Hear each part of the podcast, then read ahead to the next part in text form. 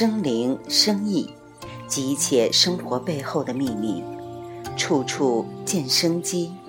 梁冬柱，生命力的见证。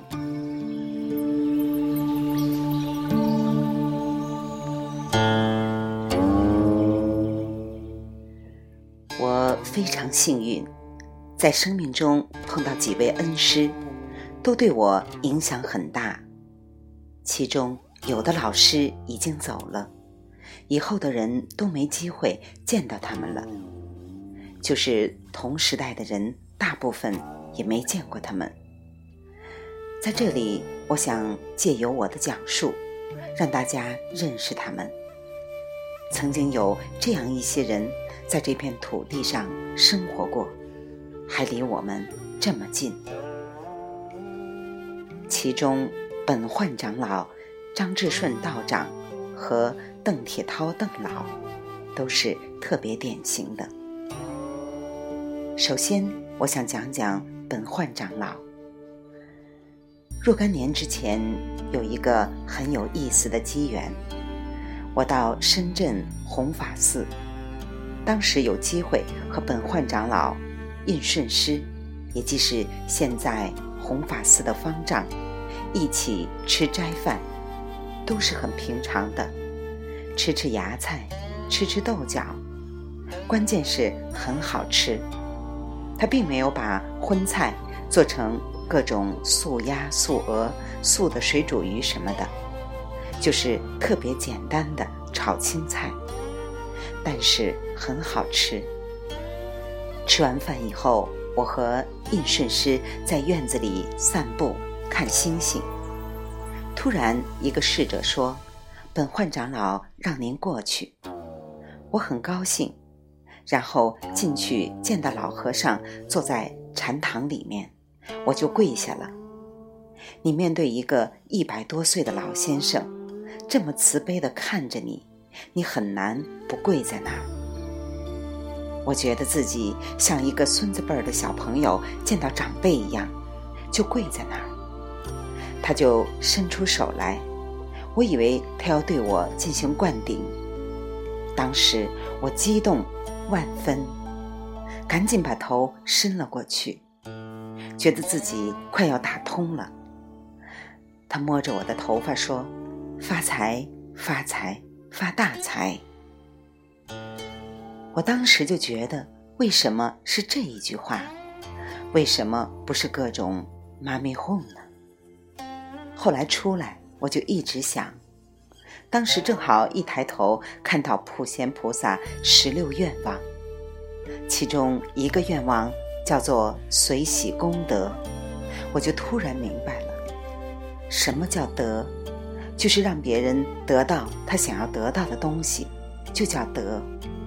发财并不是一件罪恶的事，你用罪恶的方式发财才是罪恶的。你为什么不能接受并且承认，大声响亮地说“我很想发财”呢？人家老和尚一眼就看穿了你的想法，于是他就祝你发财、发财、发大财。难道这不正是你想要的吗？真正的慈悲是不抗拒你内在的现在这个阶段的诉求。哪怕这个诉求，你未来会觉得很幼稚、很愚蠢。一个有慈悲心的人，他不会因为你现在还很低级，就在你面前显得很高级。他只会用最恰当、最合适的方法帮助你。或许，他帮助我们，或者是祝福我们发大财之后，又会有另外一个生命的角色会告诉你说。把你发来的大财都拿去做更大的善事，那不是很好吗？后来本焕长老过世的时候，深圳几万人去送他，为他磕头，你就知道他都做了什么。一个人所谓的成功，就是在你的葬礼上有多少人不请自来，这些远道而来的陌生人。是被一种什么样的力量感召而来的呢？印顺大和尚跟我说，当年本焕长老在广州光孝寺的时候，有一天见到了一位从终南山来的僧人。这个僧人捧着一本用鲜血抄的经，说：“我为诵经书而来的。”老和尚问：“你怎么会有这本经书的？”原来，这本经书是当年老和尚在抗战时期，为了给苍生祈福，赐舍血、止血而抄的经。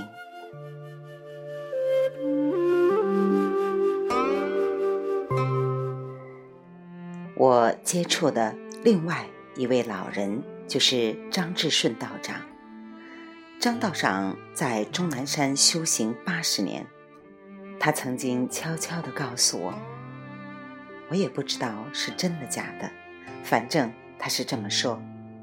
他说他在二三十岁的时候，山里面就有两个老和尚，跟他讲未来大致这个国家会发生什么情况，所以他早早就在山里面修行，八九十岁才出山。有一次，我陪老道长去见一个北京很著名的修行人。当时北京的冬天很冷，停车场离他们家还挺远。下了车，老道长就走，大家陪着他一起走。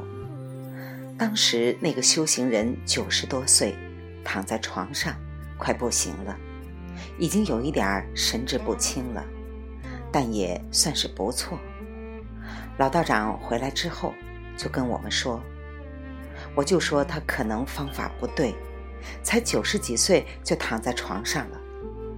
这就是细节，在现场跟我讲的，我觉得太牛了。老道长经常说：‘你们这些人太可怜了，白天要做事，晚上要做梦，然后偶尔他高兴的时候会喊我去说话。’”我记不清是二零一二年还是二零一三年春节左右，他突然给我打电话，让我去他的道观找他。我早早就到了，到了之后，他就安排我睡下。第二天早上起来，说吃饭吃饭，我就跟他吃，也没说话。他说睡觉睡觉，我就睡一个午觉。到下午四五点钟的时候，我悄悄地跑过去，到师傅的门口看，发现他坐在阳光下打坐，那个禅定功夫啊，他就是没有摆特别的 pose，什么双盘啊，什么都没有，就是简单随意的坐在那里，但是腰杆挺得笔直，一动不动。我观察到一个细节，足足半个小时。他纹丝不动，就定在那个地方，一点儿都没有动。油麻才当年还拍过一个照片，晚上拍的，长时间曝光。晚上开始，一直到第二天早上凌晨，他的脸是非常清楚的，只有一动不动才能保持长期曝光，很清楚。而天上的星星已经走了。一大段路了，你就会觉得那一刻时间就像停止一样。我看着他，泪如雨下。其实他一直就知道我在的。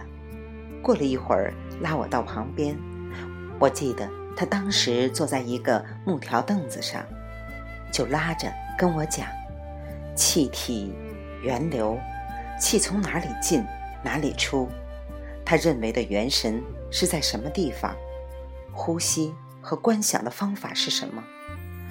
对于我这个人具体而言，在什么时间点做这个功课是最合适的？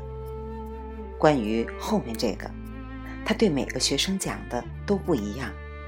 当时我大概每听三句话，就给他磕个头。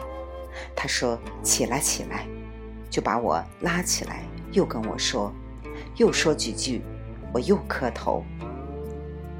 那一次大概磕了七八十个头。张道长每次看见我就说：“你挣钱永远挣不过李嘉诚的，别挣钱了，赶紧吧。”我说：“赶紧什么？”他说：“你知道的。”